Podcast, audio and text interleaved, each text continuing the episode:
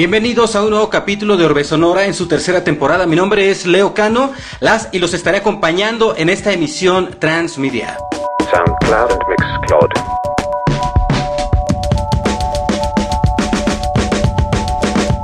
Hoy en cabina de Orbe Sonora, desde San Francisco se conecta G-Flux. SoundCloud and Mixcloud.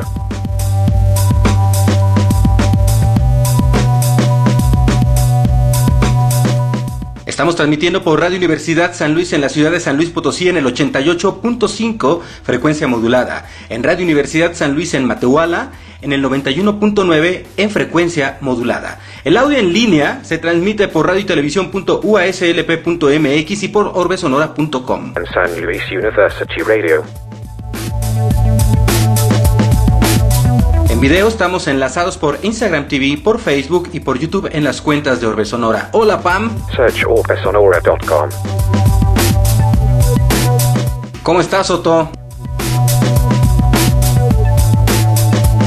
Este podcast también se encuentra hospedado en Mixcloud en la cuenta de Orbe Sonora. Follow us on Twitter at orbesonora. At Leo Conno.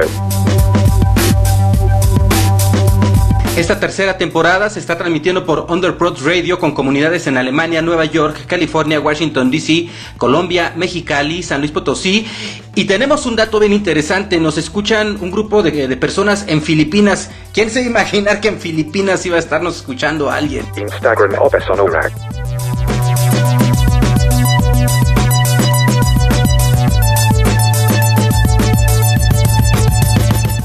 Hoy en cabina de Orbe Sonora tenemos a G-Flox. G-Flox es un músico de culto en la escena de la cumbia digital y la cumbia internacionalista de México, vía Estados Unidos, que es en donde él vive. Su sonido es un punto de encuentro entre la cumbia rebajada mexicana y el dub futurista de Jamaica. En los últimos 20 años ha colaborado y hecho remixes para artistas como Fanfare Sicorlaira, como los Master Plus, como Afrodita y como José Carballo de, de los Mirlos. Em, la música de G-Flox, eh, quien, quien su nombre de pila es, es Gustavo Naranjo, es conocida por ser incluida en una larga lista de sincronizaciones que vas- van desde la serie de televisión estadounidense Homeland a las campañas de Grupo Modelo en los Estados Unidos y distintas producciones de, mm, mexicanas aquí en Netflix. Hola Pam, hola Alex, ¿cómo están? SoundCloud orbesonora.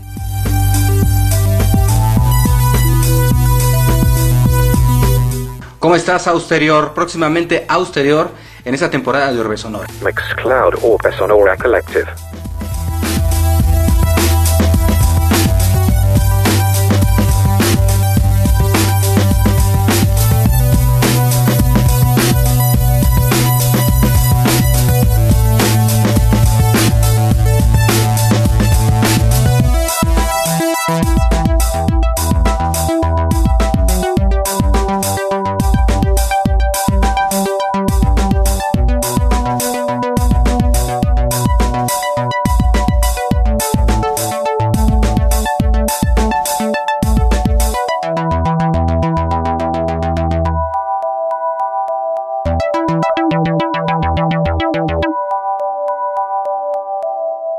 Pues hoy se conecta desde San Francisco.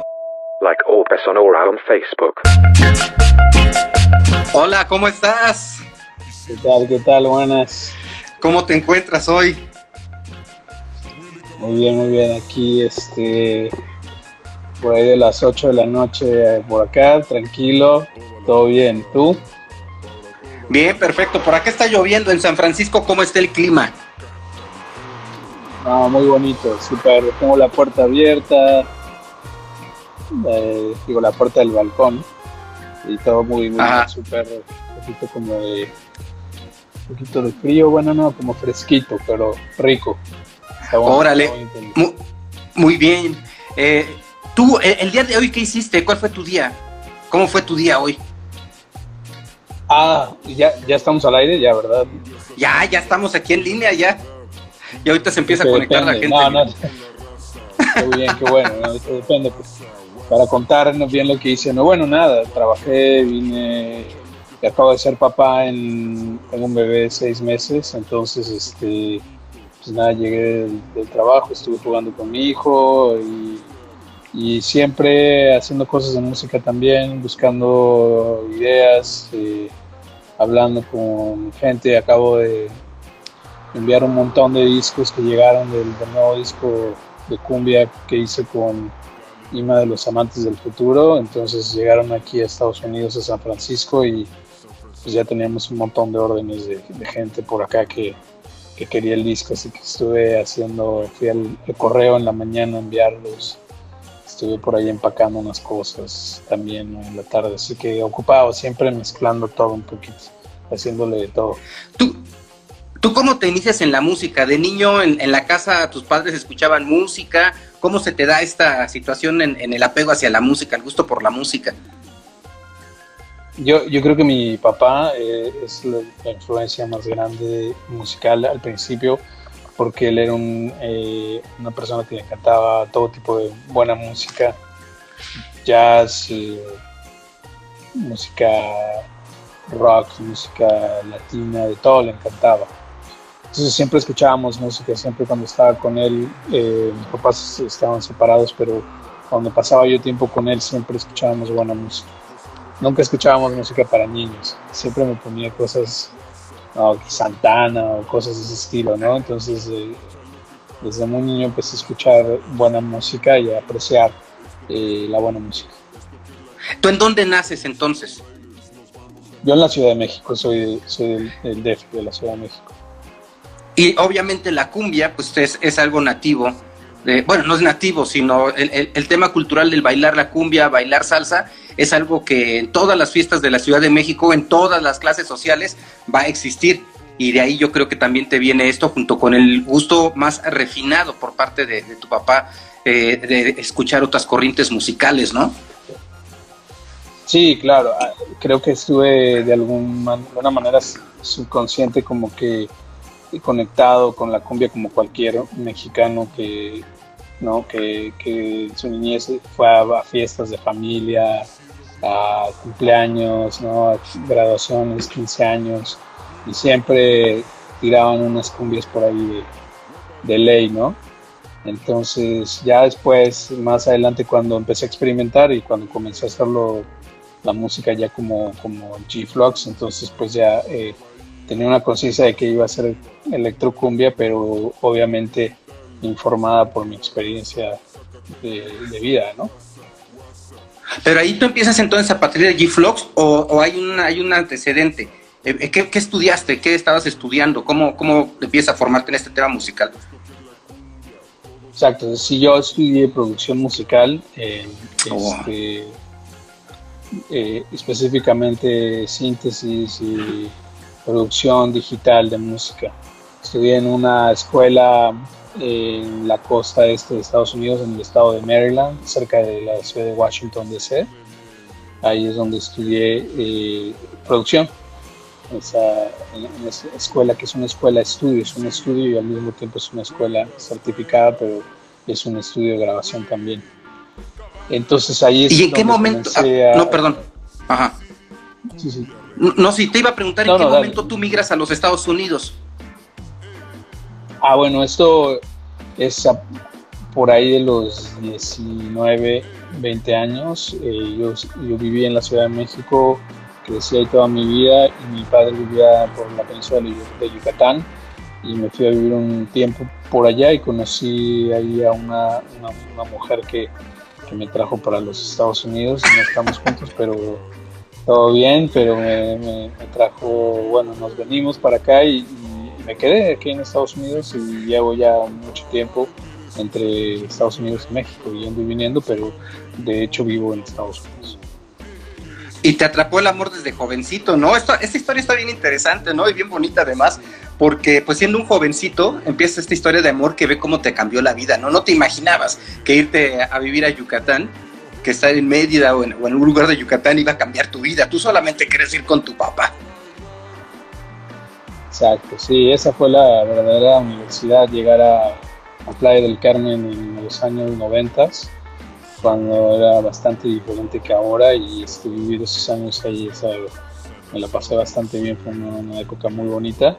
Y bueno, eh, estuvo también bien este, conocer a alguien, experimentar en Estados Unidos y, hacer cosas aquí. Y este, ella también era artista, así que teníamos eso en común. Eh, y ya después fue cuando eh, empecé a estudiar lo de la producción aquí en Estados Unidos.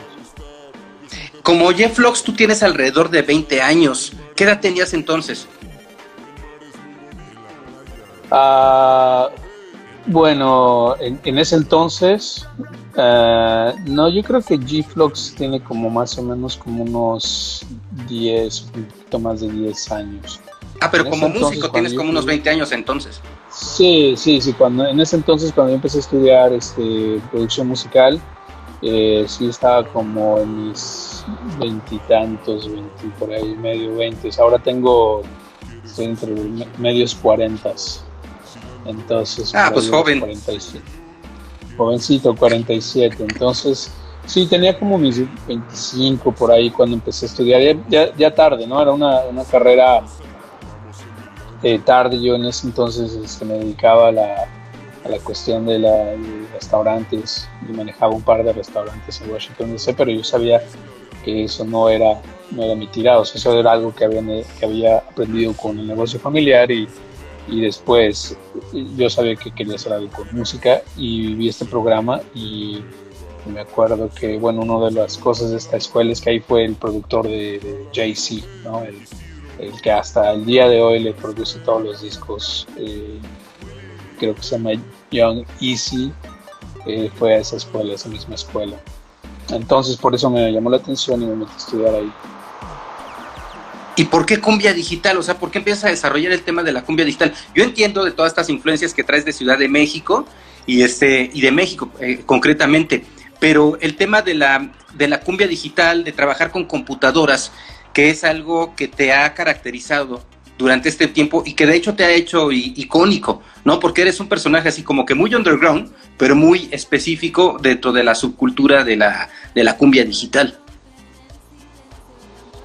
Sí, bueno, la cumbia, ¿por qué? Porque en ese entonces, cuando yo conocí a Ima y a Karin de Afrodita, que fue en, eh, hace más de 10 años, en ese entonces estaba lo de la supercumbia futurística y empezaban a salir cosas, ¿no? Eh, varios este, nombres de, bandas que estaban haciendo electrocumbia, cumbia futurística, como le quieras llamar en México y me pareció algo bastante interesante.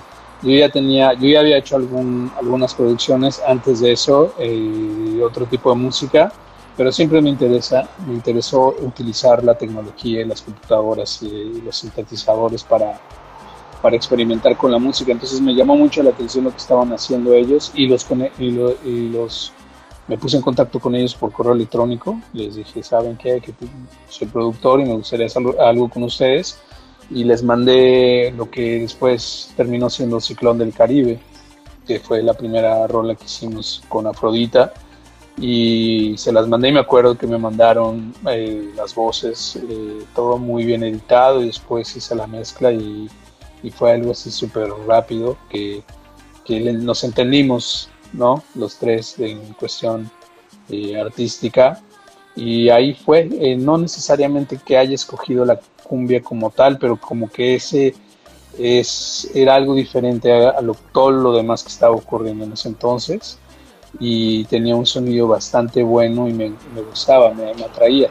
Eh, me, gusta todo tipo, de música, de la música high energy de los 90, eh, tiene influencias en mi música, ah, tal como el jazz y, y el reggae, el dub también muy fuerte. Entonces, todos ese tipo de cosas como que los vi eh, concentrados o representados en, la, cumbia. Entonces, por eso me, pareció bastante interesante poder eh, hacer cosas con ese género. Y, y, entonces llegas ya de manera subterránea, pero ser una parte fundamental dentro del, jet set de la, de la cumbia digital. Inclusive ya haciendo variaciones hacia la cumbia internacionalista. Algo que me ha llamado mucho la atención de, de tu música es la variación que tienes dentro del, dentro del género. Exploras varios subgéneros, ¿no? Puedes llegar a algo más tumbado, por ejemplo, ¿no? Hasta algo muy, este, mm, eh, eh, pues sí, muy, mucho que suena a cumbia, a, cumbia digital. ¿Qué ha ocurrido en todo este transcurso de, experimentación, de, de búsqueda de sonidos? Sí, creo que eh, lo que te contaba de la de haber estado expuesto a la música, eh, bueno, algo me salté que de, niño me gustaba mucho la música y un amigo me invitó a ser parte de su banda. Un amigo que me acuerdo vivía en la colonia Narvarte y su papá era fue torero, un tipo súper interesante y él estaba eh, muy metido en la onda de las computadoras. Cuando estaban empezando apenas a hacer los secuenciadores en las computadoras esas antiguas Apple y él estaba ya haciendo secuencias. Pero en ese entonces o sea nosotros escuchábamos a Front 242 a este, My Life with the Thrill Kill Colt o sea escuchábamos cosas muy muy chidas en ese entonces realmente para nuestra edad y formamos como una pequeña banda creo que duramos como una semana y yo tocaba según esto el bajo, pero realmente pues no, yo no sabía ni tocar el bajo, ¿no? Pero era una era la onda de hacerlo y de, era como una onda medio punk, ¿no? Entonces, pero punk como futurista ya con este, esta cuestión de las de usar las máquinas, ¿no? Entonces eso fue pues una gran influencia para mí también, ¿no? O sea, el hecho de experimentar toda esa música, toda esa música underground, o sea, en ese entonces nosotros no casi no escuchábamos nada del mainstream, sino íbamos, íbamos al chopo mucho a, hacer intercambio de, discos, de cassettes. Eh, y nos, nos dedicábamos a coleccionar música, ¿no? Y escuchar todo tipo de música, todo tipo de propuestas. Eh, y escuchábamos a cosas como cassettes de Philip Glass. Entonces, eh, pues traemos un rollo bastante chido en términos de, de, cosas, escuchar música fuera de lo ordinario, ¿no? Buena música. Entonces creo que todo, todas esas experiencias, junto con la experiencia de tener mi padre, que creo que fue el que me ayudó a entender la música de, de una manera eh, un poquito más profunda, entonces todo, todo eso, ya después venir a los Estados Unidos y ya experimentar la música aquí en Estados Unidos, colaborar con diferentes gentes, con diferentes artistas, también ha sido una de las cuestiones principales, ¿no? Porque yo en términos técnicos soy estudiado, soy ingeniero de producción, pero yo soy músico autodidacta, o sea, yo me he enseñado todo lo que, lo que, lo que se escucha y me gusta colaborar mucho con, con músicos eh, para que ellos en su punto de vista musical y después yo lo puedo cortar y lo puedo poner de diferentes maneras, o sea, lo puedo reinterpretar.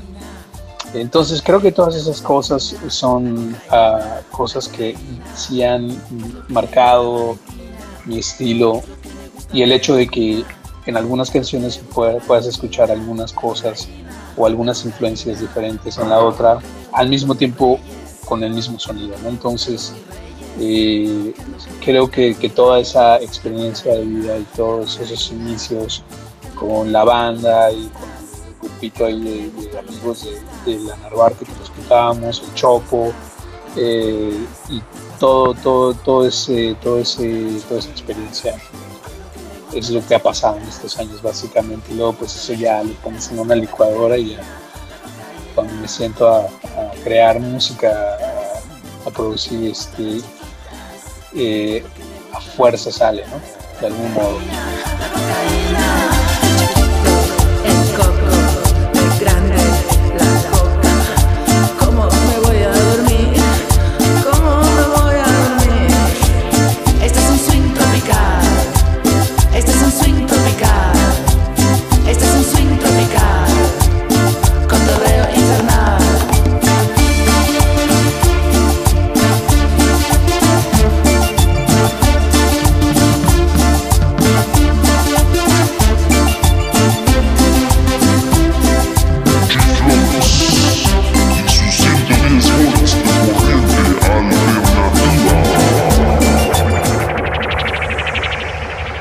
Ok, oye, mira, aquí te mandan saludos, te manda saludos el señor Monstruo desde el Bay Arena. Te manda saludos también para Ah, Congal, saludos al Master Gustavo. Eh, Milton dice eh, que, te, eh, que, que platiques de, de cuándo vuelves a las fiestas y pone una risa ahí, no sé qué te sepa. Quién sabe, no conozco a ningún Milton, no, no es cierto. saludos, saludos al Milton. Oye, entonces tú eh, te alejaste de los escenarios. Bueno, obviamente están las circunstancias del COVID, pero ¿te alejas de los escenarios cuando vives en Estados Unidos? ¿O qué es lo que ocurre? ¿Te dedicas únicamente a la producción? No, he estado, todo el tiempo que he estado aquí he estado haciendo eh, cosas como DJ, eventos.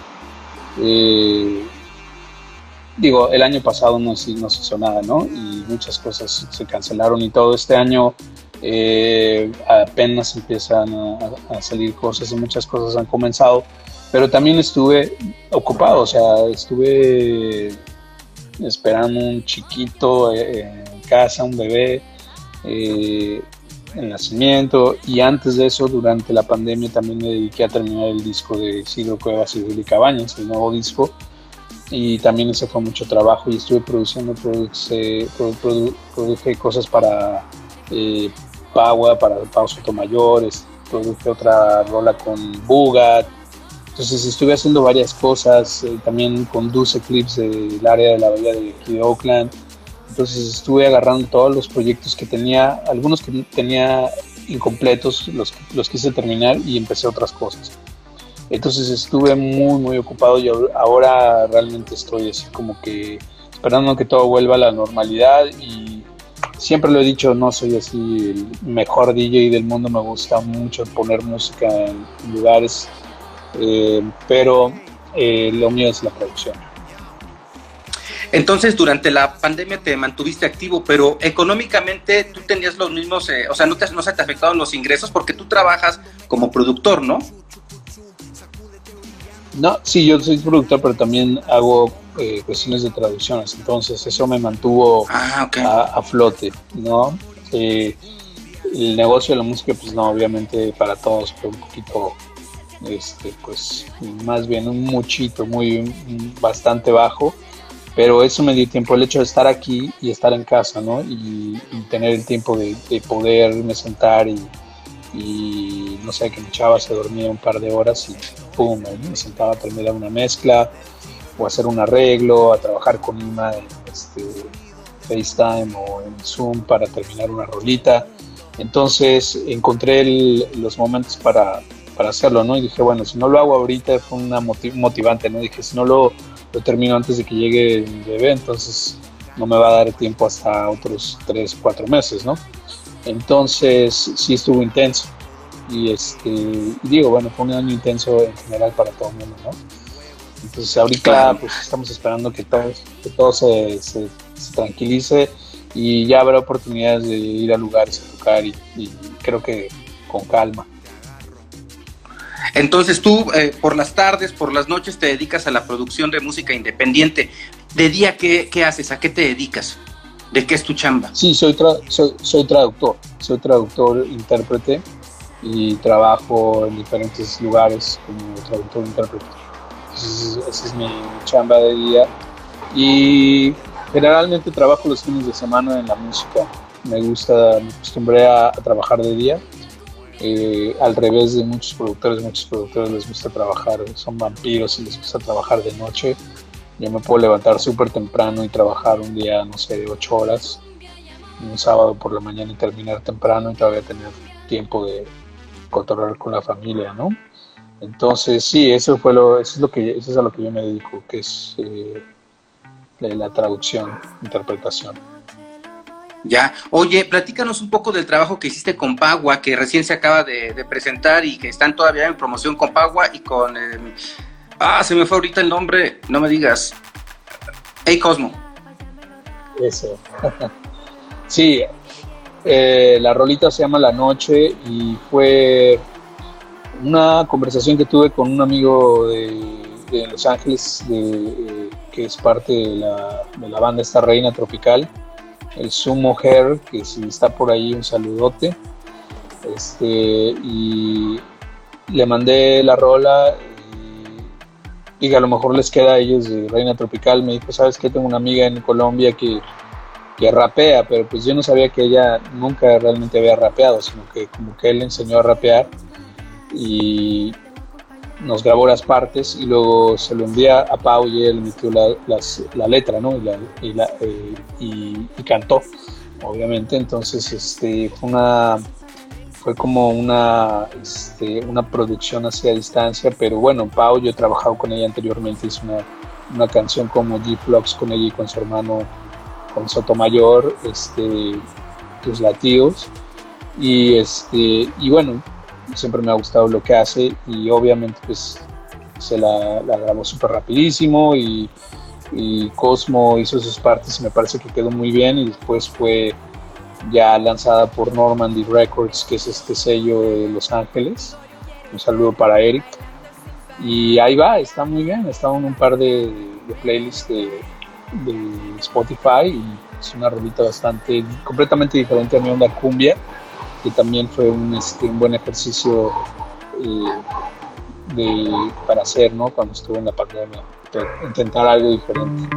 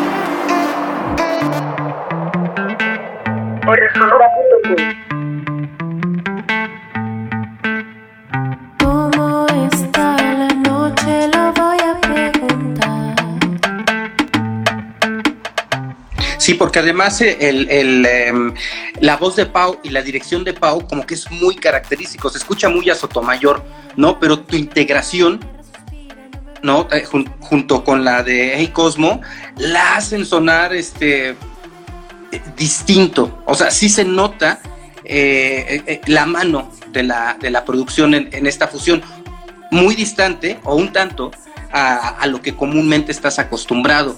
Eh, tú, tú em, ¿hasta dónde eh, prefieres o, te da esta, esta satisfacción el experimentar con estos géneros, aunque no tienen que ver contigo porque son sonidos latinos, pero no es la, parte esencial, eh, eh, dura de la cumbia, por ejemplo?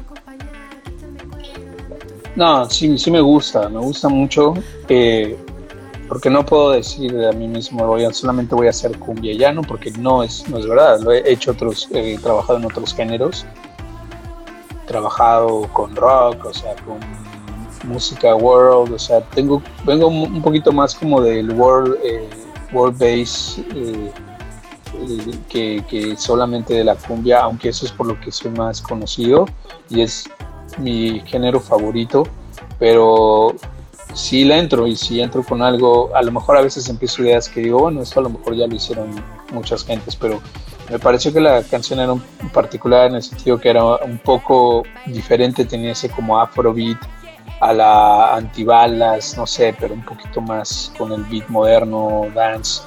Entonces, y pues A Cosmo, la, o sea, se rifó súper chido. Y obviamente, pues Pau es una buenaza para cantar y para crear y componer música y letras. Entonces eh, me gustó, ya que va, hay veces que cocinas canciones y, te mandan todos los ingredientes y a veces no, pues no, no es. Y hay varias que nunca han salido, ¿no? que nunca se escucharán porque no, porque no, no, me, no me llegaron a gustar, no, no sentí que, que aportaban algo que, que, que tenían posibilidad de, poder mm, satisfacer mi, necesidad artística, ¿no? Entonces, este, pero esta canción sí, me gustó bastante. Me parece que está muy, está muy bonita. Está muy bonita. Eh, y en contraste, eh, acaba, acaba de salir, te acaban de llegar también unos discos, ¿no? Que se distribuyen con esa disquera de Los Ángeles. Platícanos de esta producción. Isidro Cuevas.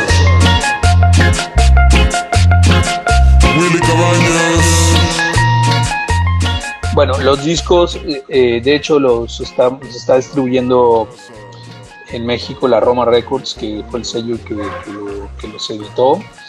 Y este es el disco de Isidro Cuevas y Willy Cabañas, que es mi, este, alter ego que tengo con el IMA de Amantes del Futuro. Este es nuestro segundo disco, es el primer disco que hacemos en vinilo.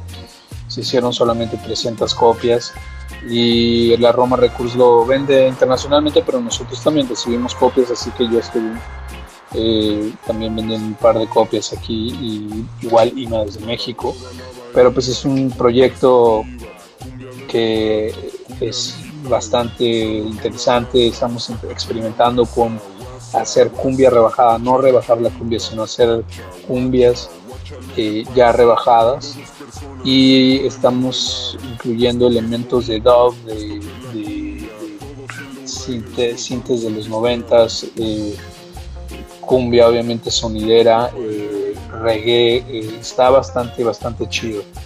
Es, un, es uno de mis proyectos favoritos y estamos muy contentos. Trabajamos bastante duro durante, durante la pandemia, como te contaba, haciendo los arreglos, y creando las atmósferas de la música y el orden del disco y me parece que quedó bastante, bastante chido.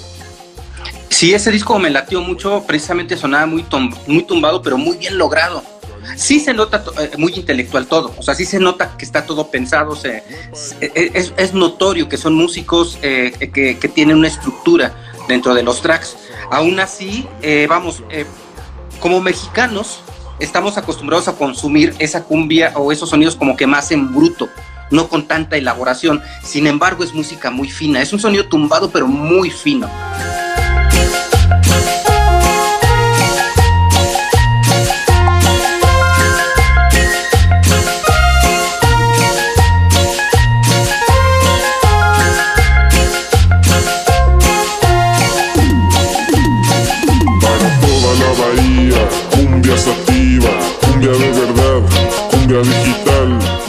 Intelectual si quieres verlo, pero muy fino también. Por otro, es muy bueno, es mi percepción. Por otro lado, has tenido tú la oportunidad de trabajar con José Carballo de los Mirlos, ¿no? Que ahí sí nos vamos al, tema de origen, ¿no? A estos sonidos más, este, eh, como que más directos, más, eh, si queremos llamarle nativos, ¿no? Culturalmente hablando. ¿Cómo fue la experiencia de trabajar con José Carballo?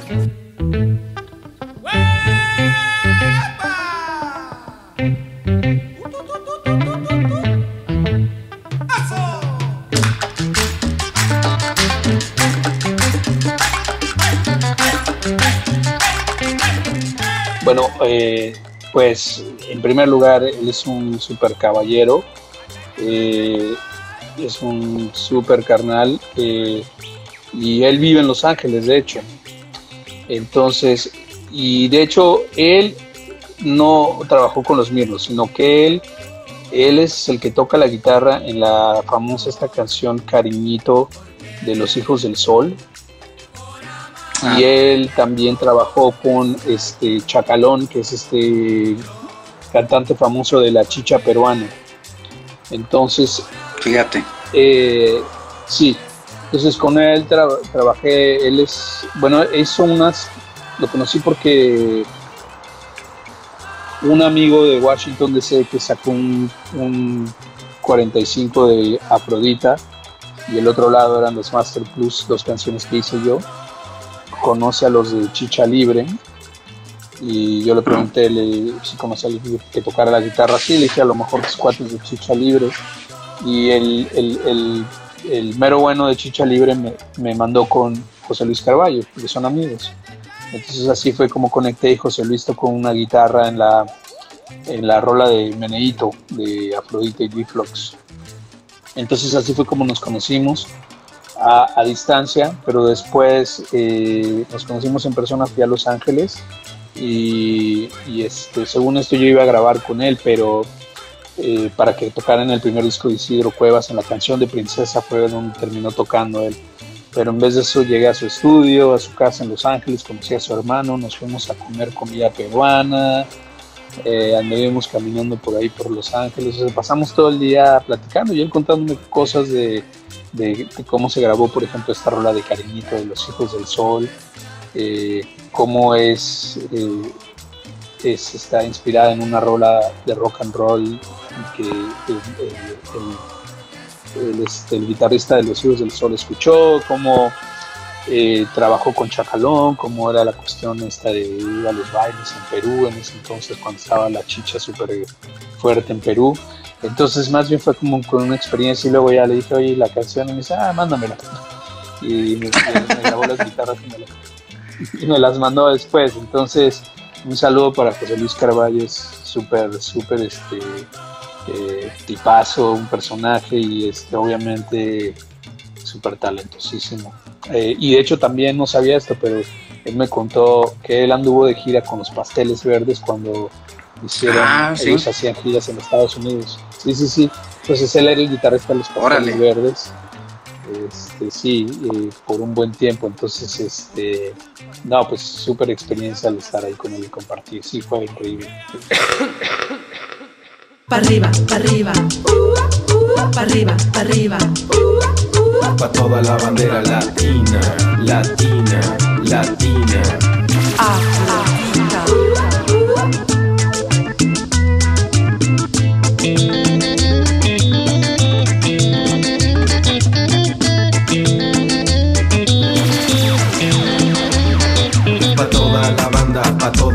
para toda la gente que se quiere divertir. Venga nena, salgamos a bailar. La cumbia, la chicha, la rumba para gozar.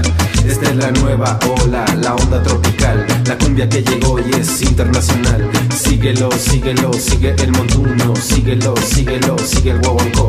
Síguelo, síguelo, sigue el montuno. Síguelo, síguelo, sigue el guaguancó. Guaguancó, guaguancó. Y además, eh, eh, el hecho, bueno, José Luis Carballo, pues es una generación diferente a la tuya, con una experiencia cultural distinta. ¿Cómo, cómo sentiste la situación de, que él se acoplara? Porque más bien él, él ya trae su experiencia de vida, ¿no? Él ya trae su, ruta musical, que se acoplara y que, se adaptara a los sonidos eh, que, que ustedes estaban trabajando. A veces no es fácil, claro, bueno, porque el, el No, músico se vuelve no, muy conservador. ¿Cómo te fue con él? Completamente, sí, ¿no? A veces te puedes encontrar con alguien que es un purista en el sentido de que no, no entiende, eh, no, la música nueva o, simplemente dice, no, esto no es, no es cumbia o ustedes no son colombianos, o, sea, todo, todos los discursos que ya sabemos, ¿no? Pero no, o sea, obviamente él es un vanguardista, o sea, él es creó un género casi, porque él podría decirse que él es responsable por el tipo de chicha y cumbia de Chacalón, ¿no? Él creó todas esas, el hecho de usar la guitarra con fuzz, y o sea, él fue uno de los primeros que, que hizo ese tipo de cosas y ese tipo de arreglos, aparte que él es un músico clásico, y aparte él en su persona es una persona muy abierta a explorar otras cosas, entonces, número uno, pues ya habíamos hecho una rola y ya sabía yo que, le- que a él le gustaba eh, lo que hacíamos y pues lo bueno de trabajar con alguien eh, que te entiendes, que sabes que, que- se va, va a hacer un buen trabajo, ¿no? que se va a rifar bien. ¿no? Entonces, en ese sentido, pues sí, no es un tipazo, por así decirlo, que es que él entiende de todo, todo tipo de música, no solamente chicha, quizás ese es el tipo de música que hace, pero, pero entiende de rock, de reggaetón, de todo. O sea, está muy, este, muy informado de, todo. Órale, qué chido. Oye, eh, eh, te iba a preguntar también, durante la década pasada se dio un auge por la cumbia digital muy fuerte, eh, que inclusive era desacreditada. A mí me, me ocurre con amigos que son, se dicen melómanos, y que escuchan un grupo de cumbia digital, y yo no sé por qué, si lo están escuchando y saben de música, lo, lo desacreditan por ser cumbia digital. Eh, o, sea, sí es cierto, se, se, se difunde mucho este género, pero no por ello eh, necesariamente va a ser menor. ¿Tú cómo te toca ir enfrentando esta situación siendo quien eres dentro de la cumbia digital? Bueno, creo que no preocupándome en lo absoluto por eso. es de la manera como simple, simple y sencillamente. Porque, bueno, o sea, yo realmente pues tengo mucho tiempo ya haciendo esto.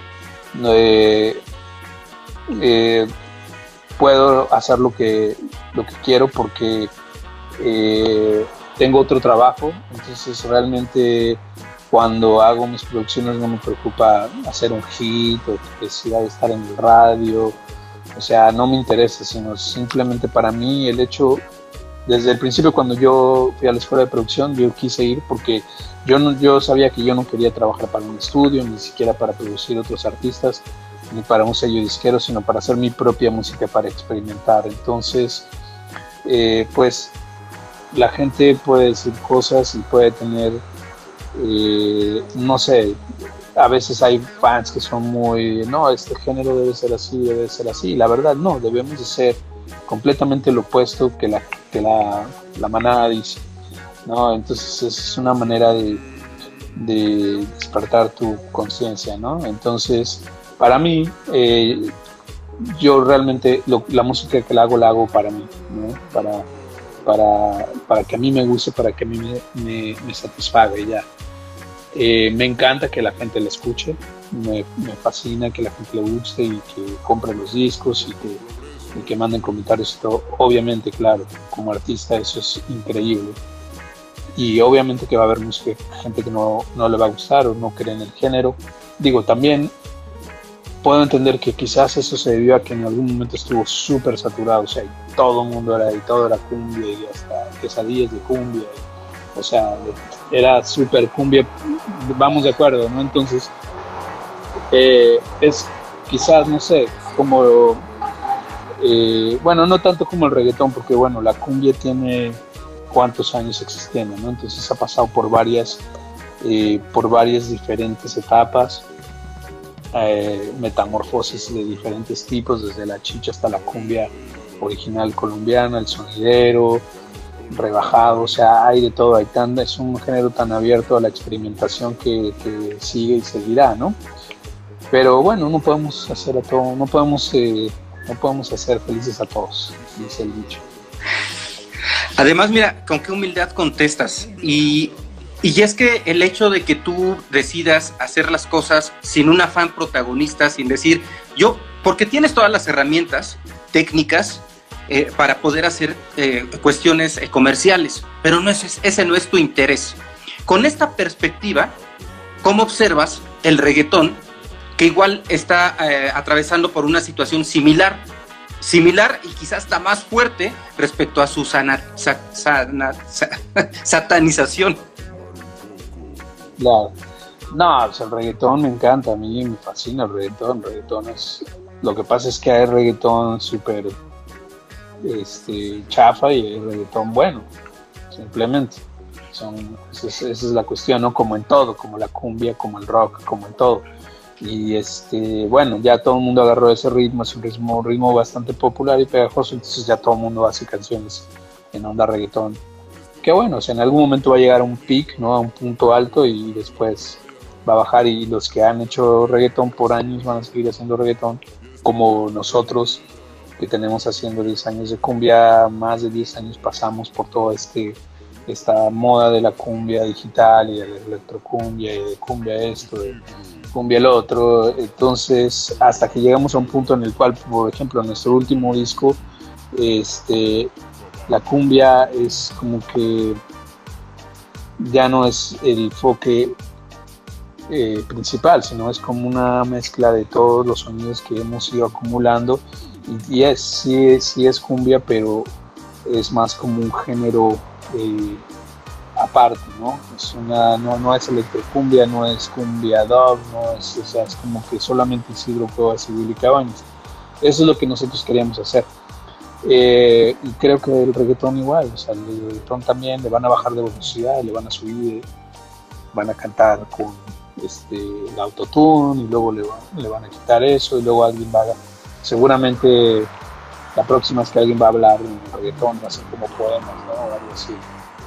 Entonces, y, seguro bajará de popularidad y, bueno, son cosas que la, que la gente hace y, está bien, hay que, hay que probarlo, pero sí, hay rolas super chapas y, si la última vez que fui a México sí escuché todo tipo de reggaetón super pop y super ya procesado y empaquetado por todos lados.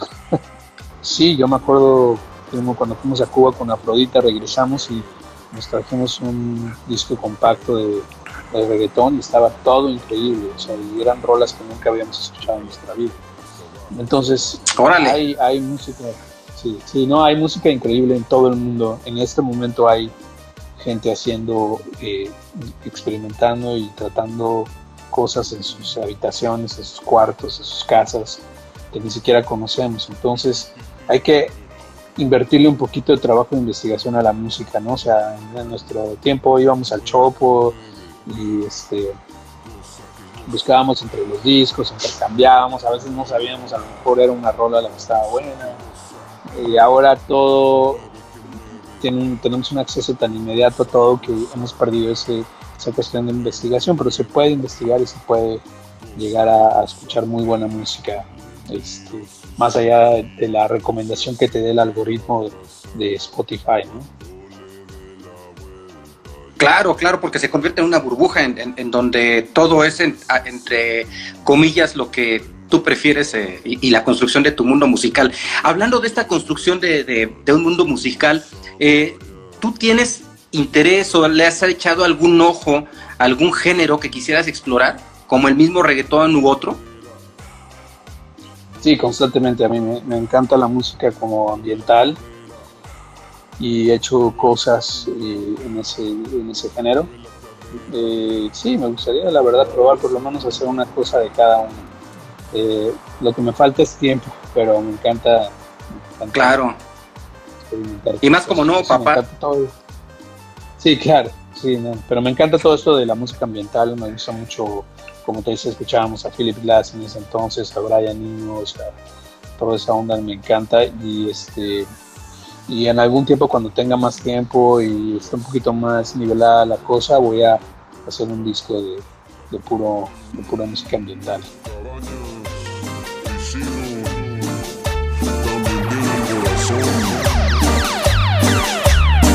Para las hippies, para las surfers, para las chicas que les gusta hacer el ghosting. Quiero que ellos sepan que yo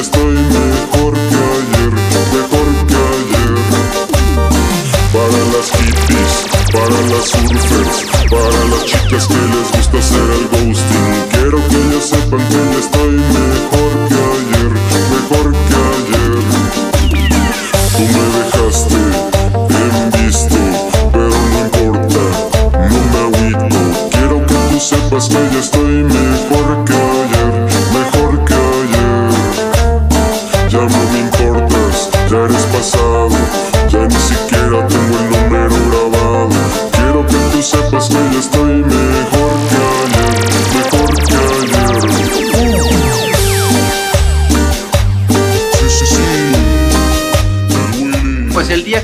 visite San Francisco, seguramente te voy a buscar para saber si esa noche vas a tocar en algún lugar, porque me muero de ganas de ver en vivo el, el sonido que estás produciendo. Gus, muchísimas gracias por este tiempo que nos has compartido. Muchas gracias por conectarte a esta hora. No, no te preocupes, encantado, muchas gracias y mucho gusto y saludos a todos los amigos. Este, un abrazo para, para todos los cumbieros y los no Un cumbieros. abrazo. Claro, para, a- para todo mundo, ¿no? Y además la música es universal. Me ha dado mucho gusto poder platicar contigo. Gracias por todo, gracias por tu tiempo. Gus. Encantado, un saludo. Hasta luego. Chao.